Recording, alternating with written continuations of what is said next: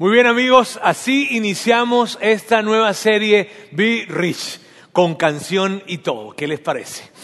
Estamos muy emocionados con eso, la verdad. Miren, estamos muy emocionados con nuestra nueva serie Be Rich, que tenemos hasta la canción y todo, y viste por todas partes que tenemos identificado Be Rich con globos, con stickers por todas partes, nuestras playeras de, de, de, de lo que significa Be Rich, dar, amar perdón, dar, servir, amar, ¿verdad? Y estamos muy emocionados con esto. Mira, si, si, es la primera vez que tú vienes y estás con nosotros y nos estás visitando el día de hoy, muchísimas gracias por estar acá, la verdad, y escogiste un excelente domingo para venir a visitarnos, porque hoy vas a saber algunas cosas con respecto de nosotros que somos seguidores de Jesús. Si tú eres un seguidor de Jesús también, pues súper bienvenido. Muchas, muchas gracias por estar con nosotros. Estamos tan emocionados y la razón por la que estamos tan emocionados de esta serie es porque no queremos que esta serie se convierta probablemente en una serie más, sino queremos que esta serie se convierta en el color o en un color de nuestra iglesia. Queremos que Vida en Monterrey sea conocida de alguna manera por esto de lo que estaremos hablando en estas próximas tres semanas emocionados porque esto de Be Rich significa o es una campaña de generosidad una campaña de generosidad que, va a estar sucediendo durante todos los años y a partir de este año, más o menos en la misma temporada del año, vamos a estar haciéndolo de diferentes maneras, de diferentes formas, pero va a estar sucediendo Be Rich a partir de este año y nos emociona eso, nos emociona que venimos como para dar ese kick-off de lo que será una campaña de generosidad de nuestra iglesia y que estamos uniéndonos a muchas personas más en esta iniciativa.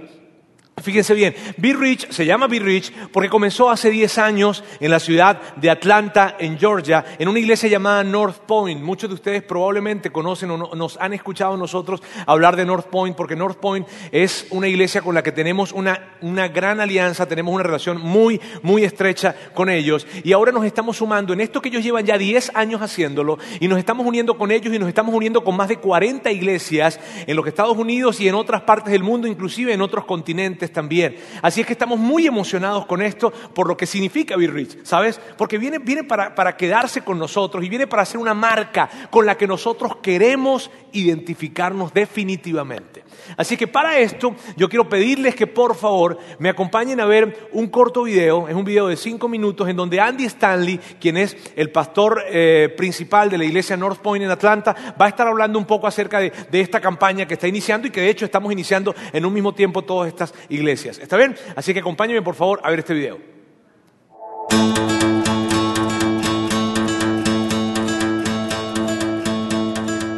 Hey, everybody, greetings from Alpharetta, Georgia. We are so excited that your church is one of 40 churches across the country and around the world launching the Be Rich campaign today.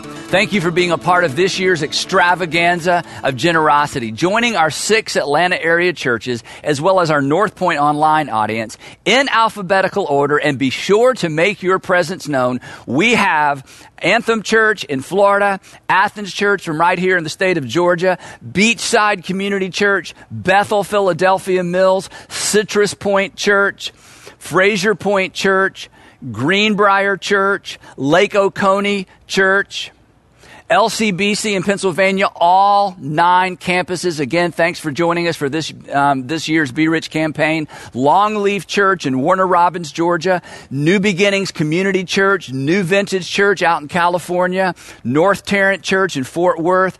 Northbridge Community Church. And Open House Church in Costa Rica. We're so glad you guys are joining us this year.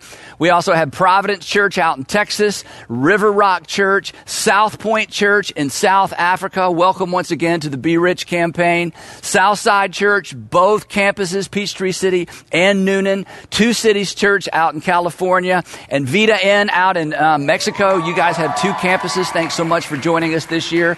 We have Waypoint Community Church, again from South Africa, and then Wiregrass Church in both Bainbridge, Georgia, and Dothan, Alabama. You should just all give yourselves a hand. You see, combined, get this, combined, that's over 92,000 adults, students, and children. 92,000 being rich together, and that is amazing. Now, for those of you who have participated before, you know what Be Rich is and you know what's in store. Our churches here in the Atlanta area are going into our 10th year of this initiative. And along with Easter, it has become one of my favorite Sundays of the year. Our Be Rich campaign is how we give, serve, and love our local communities. Now, the name Be Rich comes from something the apostle Paul told his protege Timothy. He instructed him with the following instructions. He said, Timothy, command those who are rich in this present world to do good and to be rich, to be rich in good deeds and to be generous and willing to share. And so that is what we are going to do together. We're going to be rich toward others, we're going to be rich in good deeds, and we're going to be generous and willing to share. Now, the Apostle Paul's instruction is directed toward a very specific audience. He's talking to those who are rich in this present world. And this is where we are quick to give ourselves an out, to give ourselves a pass, because that's not us, is it? That's not me. I'm not rich. At least I don't feel rich. And my guess is that you don't either. But let's not move past that assumption too quickly. Here is a staggering statistic. Did you know According to the Global Rich List, if you make $33,000 a year or more, you are in the top 1% of wage earners in the world. The top 1%. In other words, at 33,000 American dollars or its equivalent, you earn more money than 99 out of every 100 people in the world, which means are you ready for this? That nearly all of us are rich by global standards, whether we feel rich or not. And as I said earlier, if we're honest, part of the problem is we just don't feel rich, regardless of our income. And that is part of the problem. And that's why we do be rich. You see, the reason that most of us don't feel rich is that most of us just aren't very good at being rich. When it comes to spending, we tend to spend all that we make and often more than we make. We live without any financial margin, and that lack of margin spills over into other areas of our lives. And as many of us have discovered, where there's no margin, there's no peace, no matter how much money you make. And when it comes to giving, we're no better at being rich. On average, the more a person makes, the more a person makes, the less they give. As their income increases, the percentage that they give decreases. Or another way of saying the same thing is this the richer we get, the less generous we become. Again, we're just not very good at being rich. So, over the next few weeks, we are all going to practice being rich toward others. We're going to give we're going to serve and we're going to love those around us. We're going to unleash a wave of generosity in our communities and we're going to ask all of you to participate. And that's always our aim every single year for everyone to participate and be rich. Now, over the past several months, your church staff has identified some of the best charities, some of the best nonprofits in your community. And they have in turn, those charities have in turn identified their needs so that through your church's generosity, their dreams can come true when it comes to impacting your local communities. Being rich toward others is good for us as individuals, and it makes a difference for the nonprofit partners and organizations in your community, and it makes a huge difference for those they serve. The local church, don't you believe this is true? The local church should be known for its compassion and its generosity. And Be Rich provides us with an opportunity to do just that, to unleash a wave of compassion and generosity in our communities.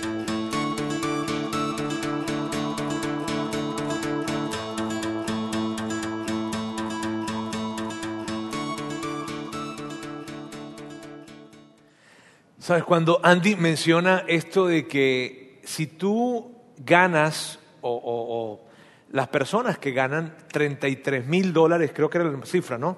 Al año, son personas que se encuentran en ese 1% de la población, de la, de la lista de riqueza global que él comentaba. Probablemente algunas de las personas que están acá dicen, bueno, yo no me siento muy identificado, o tal vez digas, no, definitivamente yo estoy en ese, en ese, en ese porcentaje. Pero yo quería darles un dato que pudiese ser más relevante para nosotros acá en México. ¿Está bien? Y es el siguiente, según esta lista global de riquezas, eh, obviamente al decir global y mundial, ¿verdad? Si tú ganas 20 mil pesos mensuales, tú formas parte del 1.88% de la población mundial. Y con tu salario, con tu salario, con lo que tú ganas mensualmente, se puede pagar el salario de al menos 81 doctores en Kazajistán. Así es que si tú estás en ese rango, yo quiero que tú sepas que tú estás en el top 2, estás en el top 2 de la lista de los ricos del mundo. Bien, otra de las cosas que Andy mencionaba era que nos hemos agrupado para poder entender qué organización dentro de nuestra ciudad pudiésemos apoyar. Y es algo que, que hemos hecho al inicio de este año, hicimos eso. Nos, en nuestro caso hemos escogido a una organización, estamos empezando este año y decidimos escoger a una organización para dar lo más que podamos a esta organización y poder ayudarles de la mayor manera que podamos. Y de eso les voy a estar hablando dentro de un ratito, un poco más. Eh, otra de las cosas que, mencionaba Andy, que es muy importante porque esto lo vamos a estar escuchando durante esta serie, es de dónde viene o dónde se basa esto de Be Rich, dónde nace, de dónde viene y viene tal cual como él lo mencionaba, de un hombre, de una carta que escribe un hombre llamado Pablo, independientemente de cuál sea tu fe, si tú eres cristiano, si tú eres eh, católico, si eres un seguidor de Jesús, si tienes reservas con respecto a la iglesia, en fin, tú de seguro has escuchado al apóstol Pablo, al menos has escuchado de alguna manera acerca del apóstol Pablo. Y el apóstol Pablo tenía una relación muy estrecha con una persona, con un joven, se llamaba Timoteo, y él escribe algunas cartas a Timoteo en ese carácter de mentor que él tenía hacia Timoteo. Timoteo. En una de las cartas que le escribe, que es en esa de primero de Timoteo, él le dice o, le, envía un mensaje. Ese mensaje es, es decirle, mira, Timoteo, tengo un mensaje que necesito que le des a cierto grupo de personas. Y ese grupo de personas son los ricos, ¿verdad? Y es lo que veíamos, y vamos a verlo acá para recordarlo, que dice, a los ricos de este mundo, mándales que hagan el bien, que sean ricos en buenas obras y generosos dispuestos a compartir lo que tienen. Ahora miren bien, cierto que cuando, cierto que cuando dicen ese mensaje a los ricos de este mundo, muchos de nosotros hacemos esto. Ah, muchos de nosotros como que, a ver, a ver, a ver, yo no soy rico, ¿cierto? Que muchos de nosotros cuando hablan de los ricos siempre tenemos una referencia, no, rico es fulano. rico, rico. Yo, siempre tenemos ese tipo de comportamiento. Ahora, ya vamos a descubrir en esta serie, de hecho, la siguiente semana vamos a hablar mucho acerca de esto y estoy seguro que te va a encantar, porque vas a descubrir, al igual que yo, ¿verdad?, que muchos somos más ricos, mucho más ricos de lo que creemos. ¿Está bien? Ahora, lo interesante es esto. Esta serie significa esto. Esta serie se trata de entender lo que significa ser ricos y de ser buenos ricos. De que tú y yo podamos entender qué es ser un buen rico. ¿Por qué? Porque, porque según lo que comenta Pablo, pareciera que, que los ricos de este mundo, él dice, mándales a los ricos, porque pareciera que los ricos de este mundo no están sabiendo ser buenos ricos en estos términos, en los términos de compartir con otras personas, en los términos de compartir con otros. De hecho, lo que sucede es lo siguiente, mientras más ganan, menos dan. Mire bien, este es, esto que, que, colocamos acá en pantalla es el resultado de empresas que se dedican a estudios socioeconómicos cuando se trata de ver la generosidad en ciertos sectores de la población, han descubierto que el comportamiento de los ricos con respecto a la generosidad es este. Mientras más ganan, menos dan. Qué absurdo, ¿cierto?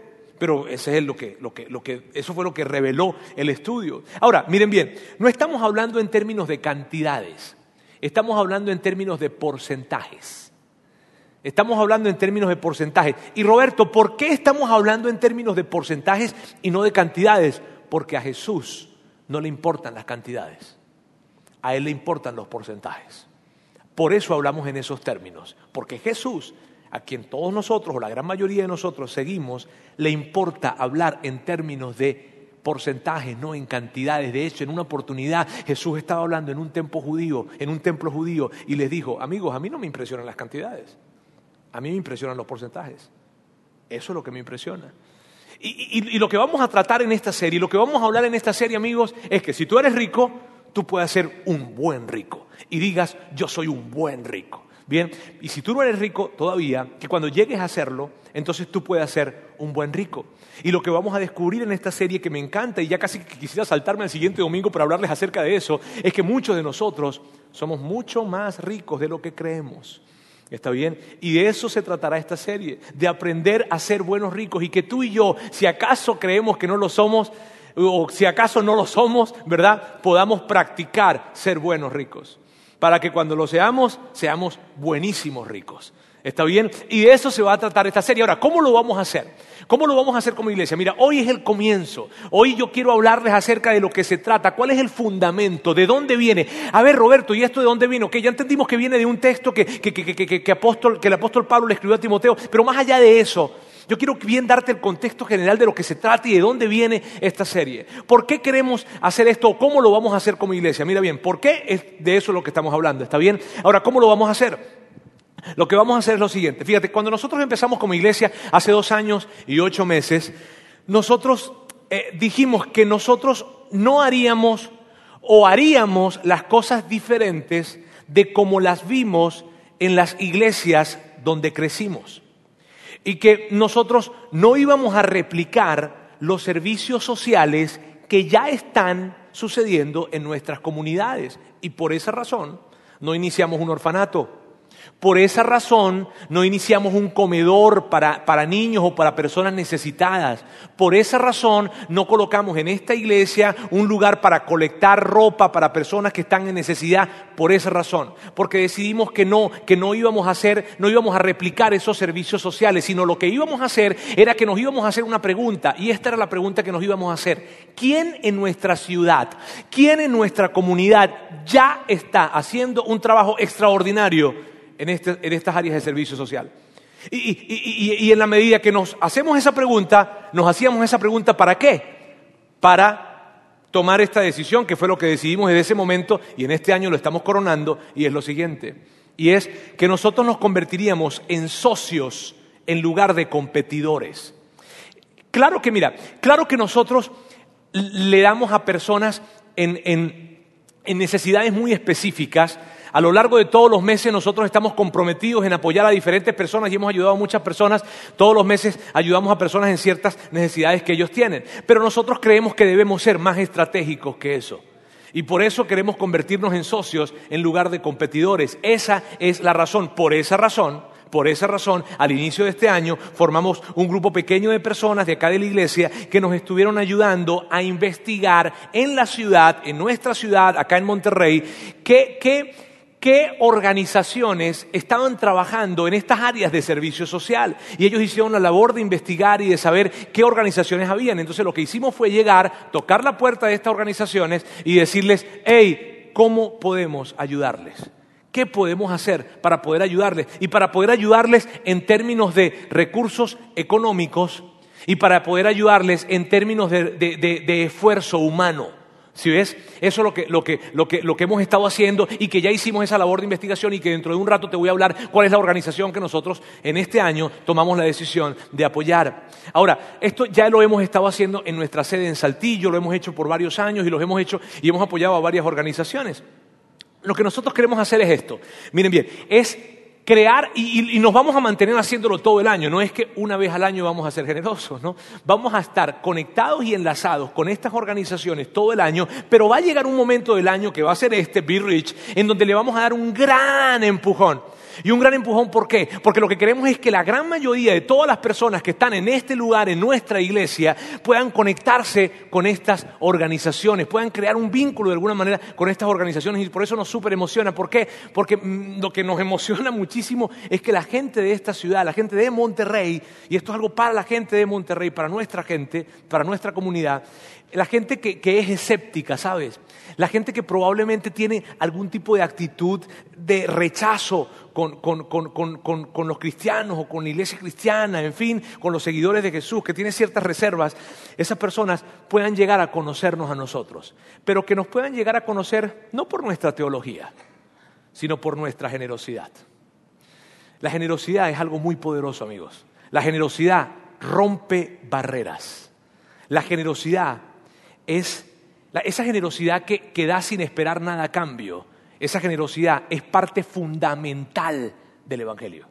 De hecho, de hecho, imagínate, porque de tal manera amó Dios al mundo que dio, dio, y dio sin esperar nada a cambio, dio dejándonos a nosotros libres para responder como nosotros quisiéramos. ¿Sí ves? Y eso es lo que nosotros creemos que, o queremos hacer. Ahora, la razón por la que vamos a hacerlo no es para que la gente vea lo generoso que somos. Esa no es la razón. Sin embargo, sin embargo, a mí me encanta, me encantaría, me encantaría que nosotros pudiésemos llegar, nosotros como iglesia, pudiésemos llegar a convertirnos en una iglesia que es conocida por su generosidad. Oh, eso me encantaría. Ahora, si tú, ¿por qué? Porque, porque imagínate esto. Imagínate la gente, porque lo que yo quiero que suceda y que me emociona mucho es que la gente diga, mira, yo no estoy seguro de, de, ser uno de ellos, pero me encantaría tener un montón de ellos trabajando conmigo o trabajando para mí. Yo, yo, yo, yo no soy, yo no, yo, yo no estoy seguro de que, de que yo quisiera ser uno de ellos, pero a mí me encantaría trabajar para uno de ellos. Eh, yo, no estoy seguro de, de, de hecho, a mí no me enojaría que mi hijo o mi hija se casara con uno de ellos. Porque son gente tan increíble, son gente tan buena, son gente que, mira, son la gente más generosa que yo he conocido, ¿vale?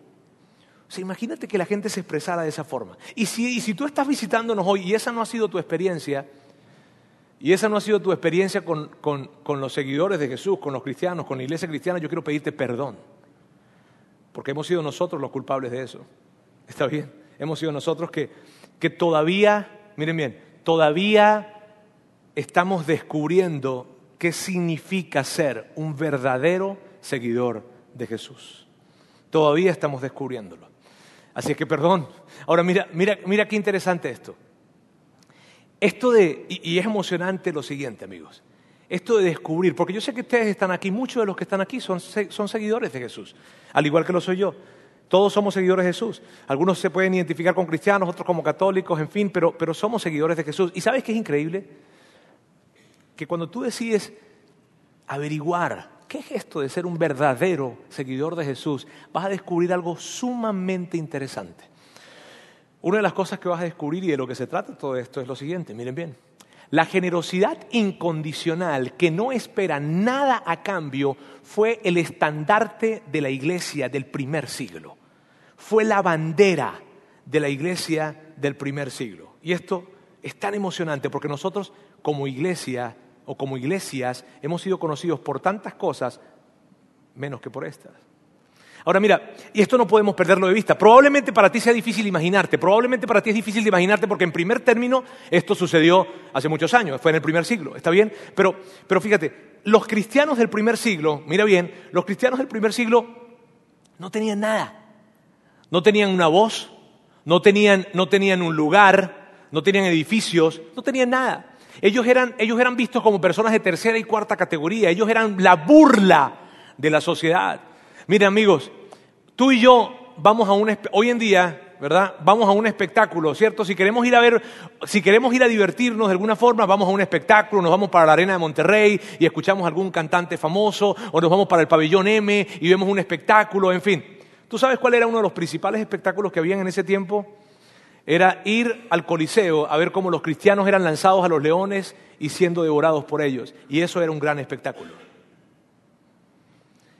Así trataban a los cristianos. Eso pasó con los cristianos del primer siglo. Ellos no tenían voz, no tenían nada. debido a eso, ellos tuvieron que huir a poblaciones rurales muy, muy pobres para no ser localizados y atrapados, torturados o lanzados en esos coliseos. ¿Sabes? Por más de 300, o por aproximadamente unos 300 años, ellos estuvieron en esa condición. Y cuando tú escuchas esto, yo no sé si a ti te causa curiosidad, porque estás hablando de gente como nosotros. ¿Qué si tú y yo hubiésemos sido los cristianos de ese tiempo? Hay una pregunta que a mí me nace naturalmente y es esta. ¿Cómo fue posible que, que ese movimiento de seguidores de Jesús del primer siglo sobreviviera? O sea, ¿cómo fue posible que, ese movimiento con, con tantas barreras, con tanta persecución, con tantos obstáculos, pudiera sobrevivir y crecer de la forma en como ha crecido? ¿Sabes qué, los ¿Sabes qué dicen los historiadores de esto? De cuál fue la fuerza que hizo posible que ese movimiento floreciera. Los historiadores dicen esto. La fuerza que hizo posible que el movimiento del cristianismo floreciera no fue sus riquezas, obviamente, no, fue alguien que tenía suficiente dinero como para patrocinarlos a ellos y entonces les pagaba sus campañas y sus cosas, no. Y hay algo sumamente interesante que dicen ellos. Dicen tampoco fue su teología, porque su teología era enredada y la gente, no toda la gente podía entenderla. Y entonces, ¿cómo floreció el movimiento? Y esto es lo que ellos descubren. Ellos dicen que la razón por la cual el movimiento del cristianismo floreció fue por su compasión y su generosidad extrema. ¿Cierto que generosidad y extremo como que no lo unimos mucho? Qué increíble eso. Yo estoy tan emocionado con esta serie que estamos teniendo. Porque estos seguidores de Jesús del primer siglo no fueron conocidos por su increíble teología. No, no, no, no, no. Fueron conocidos porque eran gente tan compasiva y gente tan generosa que su movimiento floreció a causa de esto. Y ellos eran tan compasivos y tan generosos por lo que habían escuchado y habían visto de Jesús. Porque la razón por la que ellos eran tan generosos y la razón por la que eran tan compasivos no es porque eran buenas personas, es porque ellos escucharon este mensaje de Jesús y tomaron la vida de Jesús y la incorporaron a sus vidas. Y entonces ellos se hacen las personas más compasivas y más generosas y por eso el movimiento tomó tanta fuerza, ¿sabes? Porque Jesús cuando estuvo aquí habló tanto, tanto, tanto acerca de dar a otras personas, acerca de amar a otras personas, acerca de servir a otras personas. Pareciera que nosotros queremos agarrar todas las enseñanzas de Jesús, o, todas las demás enseñanzas de Jesús y hablar acerca de esas. Está bien, pero uno de los principales mensajes que Jesús trajo fue dar, dar, dar a otros, ayudar a otros, extender la mano, estar dispuesto a apoyar al necesitado. Y eso es lo que él hacía. De hecho, en una oportunidad, él estaba hablando con unas personas y le dijo, miren bien, la razón por la que ustedes tienen más dinero, la razón por la que ustedes tienen más influencia y la razón por la que ustedes tienen más poder, la razón por la que ustedes tienen eso es para que le den a quien menos tiene, a quien tiene menos que ustedes. No se vayan a equivocar. La razón por la que ustedes tienen no es para su propia comodidad, es para que den a otros. ¿Cómo? En otro momento Jesús estaba, en un, en un, estaba en, un, en un lugar en donde había muchísima gente, muchísima gente, y él estaba dando varias enseñanzas. Y en medio, de, en medio de las enseñanzas que estaba dando, él dice lo siguiente, yo quiero que tú y yo lo leamos. Dice, ¿qué mérito tienen ustedes al amar a quienes los aman? Aún los pecadores lo hacen así. ¿Y qué mérito tienen ustedes al hacer bien a quienes les hacen bien. Aún los pecadores actúan así. ¿Y qué mérito tienen ustedes al dar prestado a quienes, a quienes pueden corresponderles? Aún los pecadores se prestan entre sí esperando recibir el mismo trato. Ahora, tú escuchas esto y tú dices, bueno, Roberto, eso es sentido común, ¿cierto? ¿Cierto? Que, lo que está diciendo Jesús, oye, si es verdad, ¿qué mérito puede tener, qué mérito puede tener que tú le vayas a, prestar a personas que, tú sabes que te pueden, que te pueden pagar? O sea, que, es lógico, es lógico. ¿Qué mérito tiene que tú, oye, yo amo, yo amo a mi esposa? ¡Wow! Oye, yo amo tanto a mis hijos. ¡Wow! ¿Qué mérito tiene que tú ames a quienes te aman? Ahora, nosotros decimos hoy, bueno, eso tiene sentido común pero tiene sentido común para ti, para mí hoy en día, porque nuestros padres nos enseñaron eso. Porque nuestros abuelos nos enseñaron eso. Nuestros abuelos les enseñaron a nuestros padres y nuestros padres nos enseñaron a nosotros. Y hoy, hoy en día vivimos en una cultura de que decimos, sí, eso tiene sentido, no tiene mucho mérito que yo ame a aquellas personas que me aman a mí. Pero en ese tiempo, amigos, en ese tiempo la cultura era otra cuando Jesús dice, y no podemos perder de vista tú y yo lo que estaba pasando en ese momento y en ese tiempo y cómo sucedían las cosas en ese lugar, cuando Jesús dice, ¿qué mérito tiene que ustedes le den prestado a quienes les corresponden y, que ustedes dan esperando recibir el mismo trato? ¿Tú sabes, tú sabes cuál fue la respuesta de la gente que estaba escuchando eso? Esta fue su respuesta. ¿Y acaso hay otra forma de hacerlo? Porque siempre nos enseñaron que nosotros debíamos darle a quienes nos amaban, que nosotros debíamos hacer el bien a quienes nos hacían el bien y que nosotros debíamos prestar a quienes podían pagarnos. Eso fue lo que nos enseñaron. Sin embargo, Jesús les dice algo y qué mérito tiene eso. Eh, Amigos, eso venía para sacudir una creencia. Porque, mire bien, la generosidad en ese tiempo estaba totalmente conectada, estrechamente conectada con esta palabra. Liberalitas. Ustedes entienden latín muy bien, así que no necesitan que le traduzca eso, ¿cierto? No, no. Liberalitas significaba da, dar para complacer al receptor con la esperanza de que el mismo receptor regrese el favor. O sea, el concepto de generosidad que había en ese tiempo era este. Yo le voy a dar a aquella persona que pueda regresarme en algún momento lo que yo le voy a dar. Qué generosos eran, ¿verdad? La generosidad en ese tiempo tenía que ver con que tú pudieras identificar a alguien que podía regresarte el favor, regresarte lo que tú le estabas dando, regresarte de alguna manera ese gesto que tú estabas teniendo con él. De hecho, la generosidad estaba ligada con esto, con que encontraras a alguien quien tú querías que estuviese en deuda contigo y fuera generoso con él. O sea, es algo así como que hoy tú fueras, ay, voy a darle un regalito a Carlos Slim. Hoy, mira, dicho de una manera que lo pudiésemos entender más y mejor, es esta. Hoy por ti, mañana por mí. Esa era la generosidad. Y Jesús llega en un tiempo en el que eso era lo que se pensaba. Mira, ese, ese, pensamiento estaba tan arraigado en la cultura que los emperadores romanos tomaron esa palabra, liberalitas, y la colocaban en sus monedas. Todo emperador romano tenía sus propias monedas, sacaba sus propias monedas. Y cada uno de ellos colocaba en sus monedas esa palabra. Porque la palabra, porque la generosidad estaba estrictamente enlazada con ese pensamiento. Y Jesús llega en medio de una cultura en donde nadie daba nada sin esperar recibir algo a cambio. Y él llega y dice, señores, en mi reino no es así. En mi reino tú das sin esperar nada a cambio. En mi reino tú prestas aun cuando sabes que nunca te van a pagar. En mi reino, tú vas a hacer por otros lo que otros jamás podrán hacer, ningún tipo de gesto por retornarte lo que tú hiciste por ellos. Así es mi reino. Sacudió.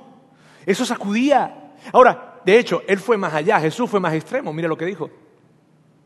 Ustedes, por el contrario, amen a sus. Díganlo, que se siente bien. Amen a sus enemigos, háganles bien y denles prestado sin esperar nada a cambio. Así tendrán una gran recompensa y serán hijos del Altísimo.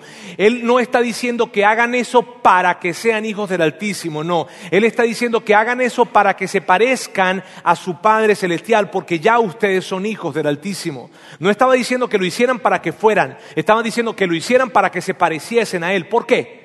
Por lo siguiente, porque Él es bondadoso con los ingratos y con los malvados. Amigo, Jesús llegó en medio de esa cultura y dijo, amigos, quiero cambiar, quiero cambiarles la idea que ustedes tienen de la generosidad. Quiero cambiar, quiero, quiero crear un nuevo paradigma con respecto al dar. Y yo quiero que sí, que sí es verdad, que le den a aquellas personas que pueden hacer algo por ustedes, pero que también le den a aquellas personas que no pueden hacer nada por ustedes. Yo vine a cambiarles el concepto que ustedes tienen de generosidad.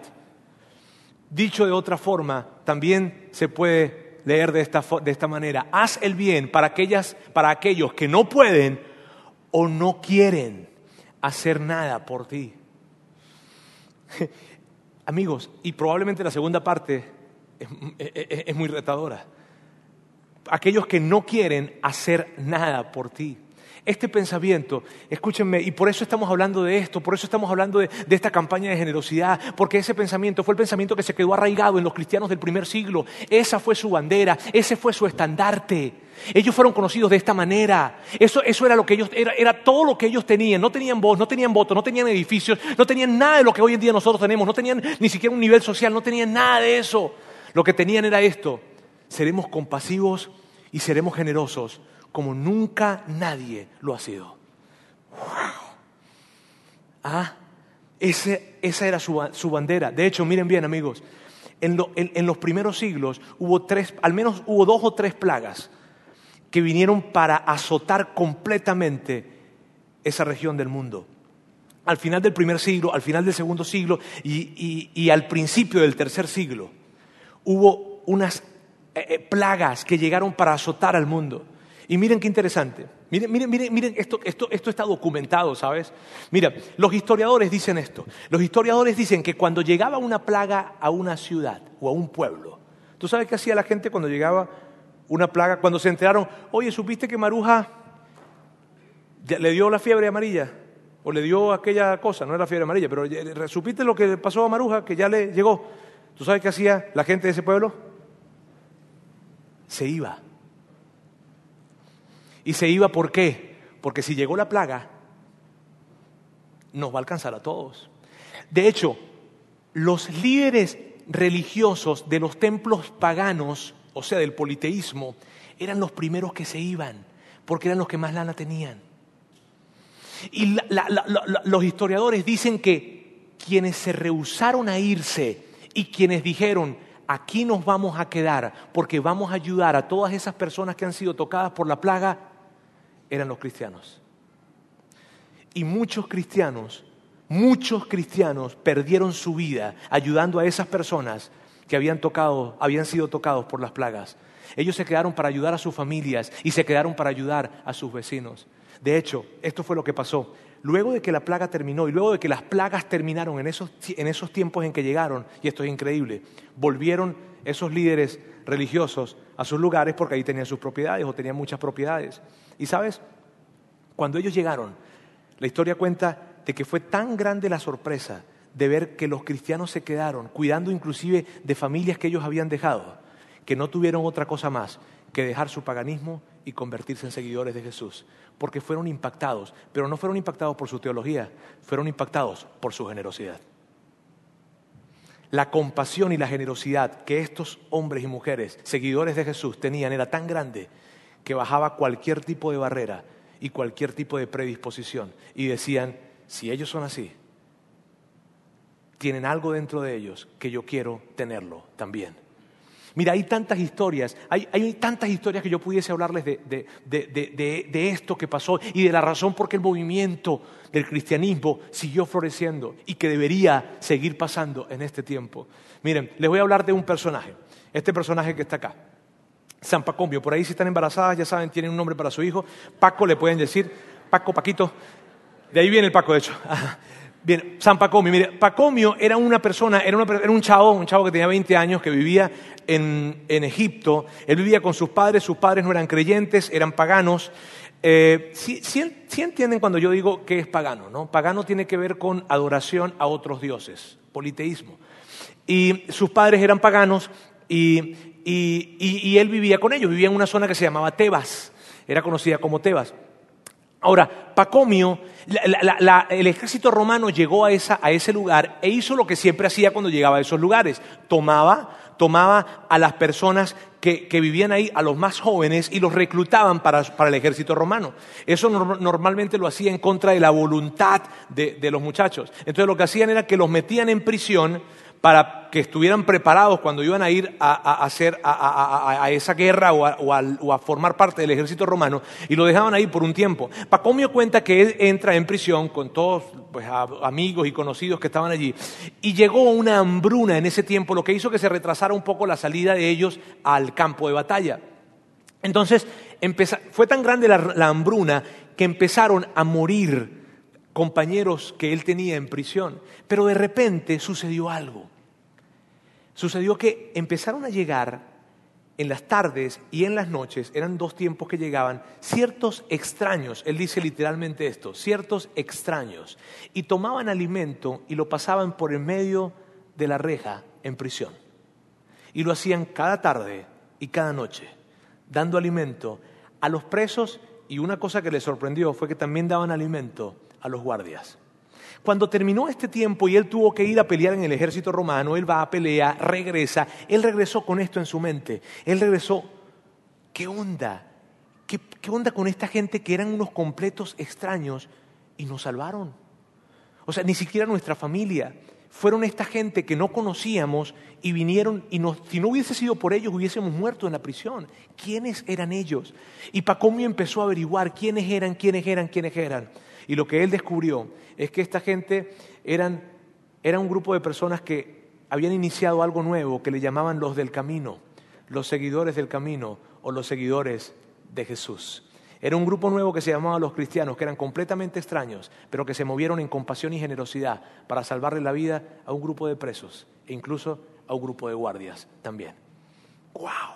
Y Pacomio fue tan conmovido por esto que él alejó su vida del paganismo y se dedicó por completo a ser un seguidor de Jesús. Y un líder muy importante en su región creó una nueva facción en ese lugar y por eso hoy en día es conocido como San Pacomio. Amigos, hay tantas historias maravillosas de gente que fue impactada por la compasión y por la generosidad de los seguidores de Jesús. Hay, hay otra que quiero contarles. Hay, tantas que quiero contarles, pero, pero, pero les prometo, nada más van a ser diez. Miren. ¿Por qué se ríen? Bien, miren, bien, esta, otra es de Constantino. Todos sabemos, o la gran mayoría de personas saben, de que el emperador Constantino, el emperador romano Constantino, fue el que declaró, el que hizo legal el cristianismo, fue el que declaró como, como una creencia legal el cristianismo dentro de Roma. Eso fue dado más o menos en el año 313 en el famoso edicto de Milán. Él, en ese tiempo, el cristianismo surgió con una fuerza tan grande por esa misma condición que Constantino le dio. No se está muy seguro de que Constantino fuera un cristiano legítimo, está bien, pero él fue el que la hizo legal, está bien. Y allí en ese tiempo empezó a florecer, florecer, florecer tanto, o continuó floreciendo eh, eh, esta, fe, esto del cristianismo de los seguidores de Jesús. Pero luego de que muere Constantino, 25 años después, aparece un hombre, o ya está un hombre, el nuevo emperador Juliano, y este emperador quiere tomar a Roma y regresarla otra vez al paganismo. Entonces él lo que hace es que empieza a promover y a auspiciar la construcción de templos para el dios Júpiter. Y también empezó a auspiciar ceremonias paganas de los dioses que se encontraban en el panteón romano.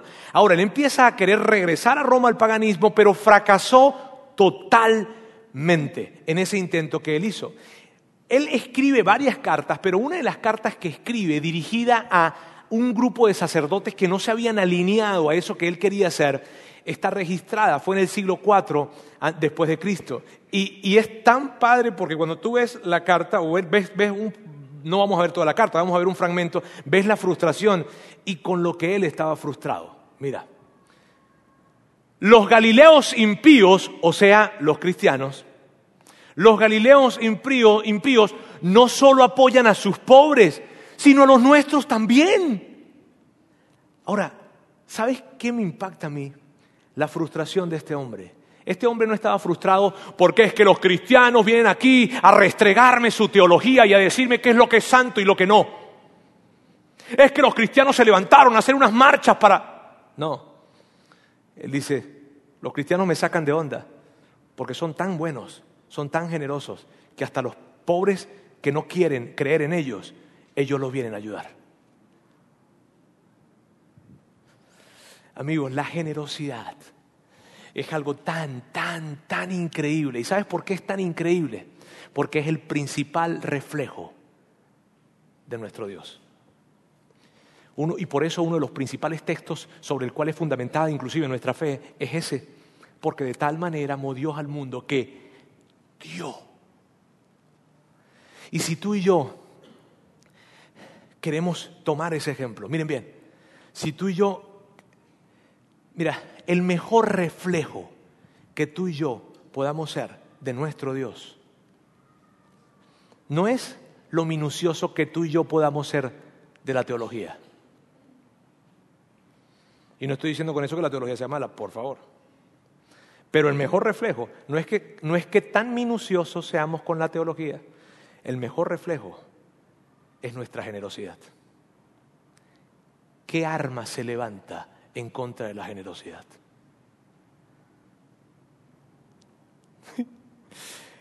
Yo estoy tan emocionado con eso porque, sabes, por esa convicción yo quisiera que tú y yo, y por esa es la razón por la que nosotros vamos a decir, vamos a dar, vamos a dar a aquellas personas que no pueden regresarnos nada vamos a dar a aquellas personas que no puedan de alguna manera hacer algo a cambio por lo que nosotros estamos dando. Vamos a darle a aquellas personas que nunca nos han apoyado e inclusive vamos a darle a aquellas personas que no creen en lo que nosotros creemos y lo vamos a hacer porque nuestro Padre Celestial nos dio el ejemplo.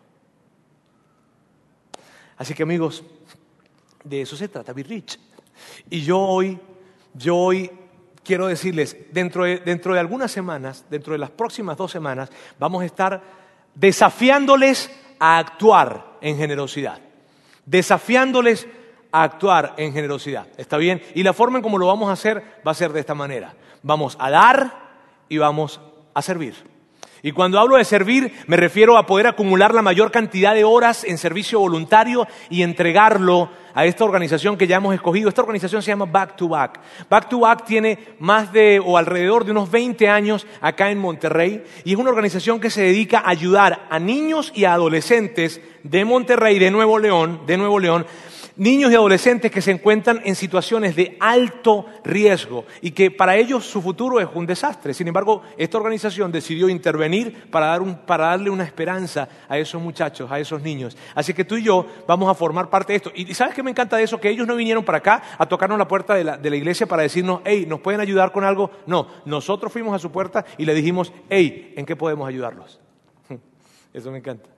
Ahora, miren, con respecto a dar, con respecto a dar, miren bien, eh, si tú, si tú has pensado que en la iglesia cristiana le sacan lana a la gente, bienvenidos, porque te vamos a sacar lana.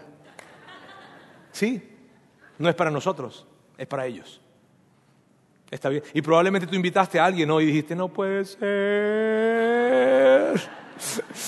¿Por qué no lo trae otro día?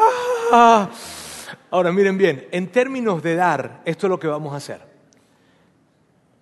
Vamos a abrir la oportunidad para que tú y yo podamos impactar la vida de niños y adolescentes que jamás podrán agradecernos, jamás sabrán quién lo hizo. Pero tú y yo vamos a tener la oportunidad de hacer eso. Y tú vas a tener esa oportunidad por el módico monto de 349,99 pesos. Así es que te va a salir muy económico. Esa es la oferta del día. ¿Está bien? Ahora, miren bien. Nosotros nos acercamos para preguntarles a ellos qué era lo que estaban necesitando y nos dijeron que estaban necesitando y nosotros sacamos unos cálculos y dijimos, con esto, si cada uno de nosotros, si cada adulto en este lugar se compromete a 349,99, vamos a poder ayudarle el próximo año en lo que ellos necesitan. Ahora, fíjense bien. Yo quiero que cada adulto, cada adulto en este lugar participe. ¿Qué significa eso? En mi casa somos cuatro. Somos Antonella, André, que son chicos, y somos dos adultos, Sandra y yo, aunque ella un poco más adulta que yo, ¿verdad? Ahora, fíjense bien, en el caso de nosotros será 699,98, porque es cada adulto. ¿Está bien? 600, al menos 699,98. Y yo sé, y yo sé que tal vez tú digas, ay Roberto, yo, ay, pero es que no vine preparado hoy. No, no te preocupes, es el siguiente domingo. Este, no va a ser este domingo, va a ser el siguiente domingo. Así que no te preocupes, y yo espero que tú vengas el siguiente domingo. ¿Está bien? Ok, este va a ser el siguiente domingo. Y lo que, mira, yo, yo, yo estoy, yo estoy tan, tan agradecido con muchas personas en este lugar que son tan generosos. Mira, yo, yo, si yo puedo hacer alarde de algo de nuestra iglesia, es lo generoso que ustedes son porque se han mantenido tan fieles y tan, tan, tan presentes con respecto a sus diezmos y ofrendas en la iglesia. La verdad yo estoy muy agradecido con su generosidad, por eso hemos podido hacer todo lo que hemos hecho. Ahora, pero esto que te estoy hablando es algo aparte es, un, esfuerzo adicional que quiero retarte a que tú hagas. Y por eso la siguiente semana, al finalizar cada una de nuestras reuniones, al finalizar vamos a crear un espacio, van, a haber diferentes lugares en el auditorio, en el lobby, en la parte de arriba de los niños, en donde vamos a crear puntos para que tú, a través de, un terminal con digitales, en, depósito digital o como sea, o, catch, en fin, puedan ustedes, en efectivo me refiero, ustedes puedan llegar y hacer este aporte. Y me emociona tanto, me emociona tanto porque el imaginarme esta iglesia, haciendo la gente filas y líneas locos porque quieren dar a otros. Ah, no porque están haciendo una fila porque necesitan recibir algo, sino están haciendo una fila porque quieren dar a otras personas que jamás sabrán que ustedes dieron. Qué chido eso, ¿sabes?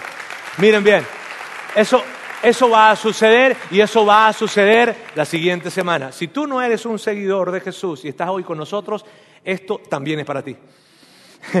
Esto también es para ti. ¿Por qué? Porque no se trata de que le des a la iglesia, no nos vas a dar a nosotros, le vas a dar a través de la iglesia, no a la iglesia. Y el 100% de lo que nosotros recojamos, el 100% irá completamente para esta organización. No nos quedamos con un 25% por gastos administrativos. ¿Está bien? No, el 100% va para esta organización y tú y yo vamos a poder celebrar eso, ¿ok? ¿Saben por qué me encanta esto? Porque este es el tipo de iglesia que Dios siempre soñó. Una iglesia que sabe dar una iglesia que se mueve en favor a, otras, favor de otras personas. Ese es el tipo de iglesia que Dios siempre soñó y nosotros queremos ser esa iglesia. Permíteme orar. Dios, quiero darte gracias en este día. Gracias por tu amor, gracias por tu fidelidad, gracias Dios porque, porque tú permites que todos nosotros que, que hemos decidido seguirte a ti, inclusive algunas personas que están en este lugar que no han decidido seguirte todavía, pero todos nosotros vamos a unir a unir nuestros esfuerzos y vamos a dar un pequeño grano de arena para construir una gran montaña de arena.